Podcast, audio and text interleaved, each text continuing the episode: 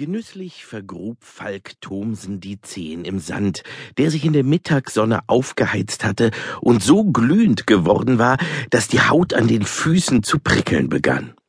Falk liebte das Gefühl, er ließ sich ganz in den feinen weißen Sand fallen und schloss die Augen.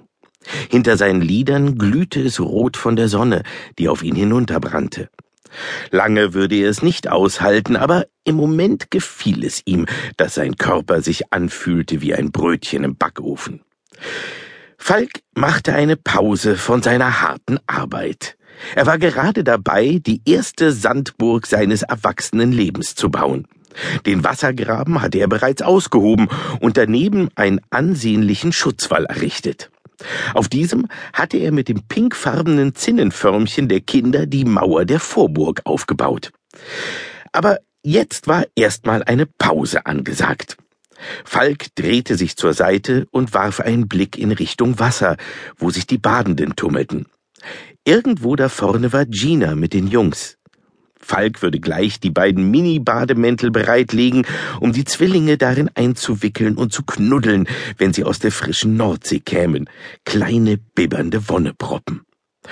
Vorne an der Wasserkante wuselten unzählige Mammis und Papis mit ihren Kindern herum. Man hörte das babylonische Ermahnungswirrwarr bis hier hinten. Falk war noch immer bis über beide Ohren in Gina verliebt. Ja, vielleicht noch mehr denn je, seit sie die Zwillinge geboren hatte. Er kuschelte sich in den hellblauen Strandkorb mit der Nummer 105 und dem geschwungenen Schriftzug Thomsens Strandkörbe auf der Rückseite, als er sie kommen sah. Louis war natürlich der Erste. Er rannte so schnell ihn seine kleinen Beinchen über den heißen Sand trugen, hatte die Arme ausgestreckt und schrie Papa! Hinter ihm lief Lino. Er hatte die Arme um seinen Oberkörper geschlungen und zitterte am ganzen Körper. Gina, ganz die stolze Mama, kam hinter den beiden und trug die Schwimmflügel, das Gummikrokodil, einen roten Eimer und zwei Schäufelchen. Falk stand auf, ging erwartungsvoll in die Hocke und breitete seine Arme weit aus, um Louis in Empfang zu nehmen. Aber dieser rannte einfach an ihm vorbei, ohne ihn auch nur eines Blickes zu würdigen, auf das DLRG-Häuschen zu, direkt in die Arme des Strandsheriffs Thies Hob, der den kleinen Wicht hochhob und sich mit ihm einmal um die eigene Achse drehte. Louis jubelte laut und nun beeilte sich auch Lino und rief, Papa will auch! Der lang aufgeschossene Lucky Luke Verschnitt mit dem tiefschwarzen Outfit und der noch schwärzeren Zigarette im Mundwinkel setzte Louis ab, wirbelte nun den anderen Zwilling in die Luft und schloss dann Gina in seine Arme. Er ließ seine Hände über ihren schlanken Körper und den wohlgeformten Po gleiten und küsste Gina dabei lange und innig auf den Mund, bis mit einem erstickten Schrei wachte Falk auf. Er war schweißgebadet und musste sich erstmal in der Schwärze der Nacht orientieren. Was für ein Albtraum! Falk blinzelte und tastete mit seiner rechten Hand neben sich im Bett umher. Er fühlte das zerknautschte Laken, die warme Höhle der Bettdecke und schließlich Ginas Rücken darunter.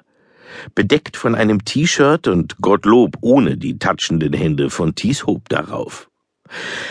Erleichtert atmete Falk durch. Er lauschte auf Ginas leises Schnarchen und schlug die Bettdecke zurück. Es war kalt in der Karte, trotzdem stand er auf und ging barfuß zum Fenster.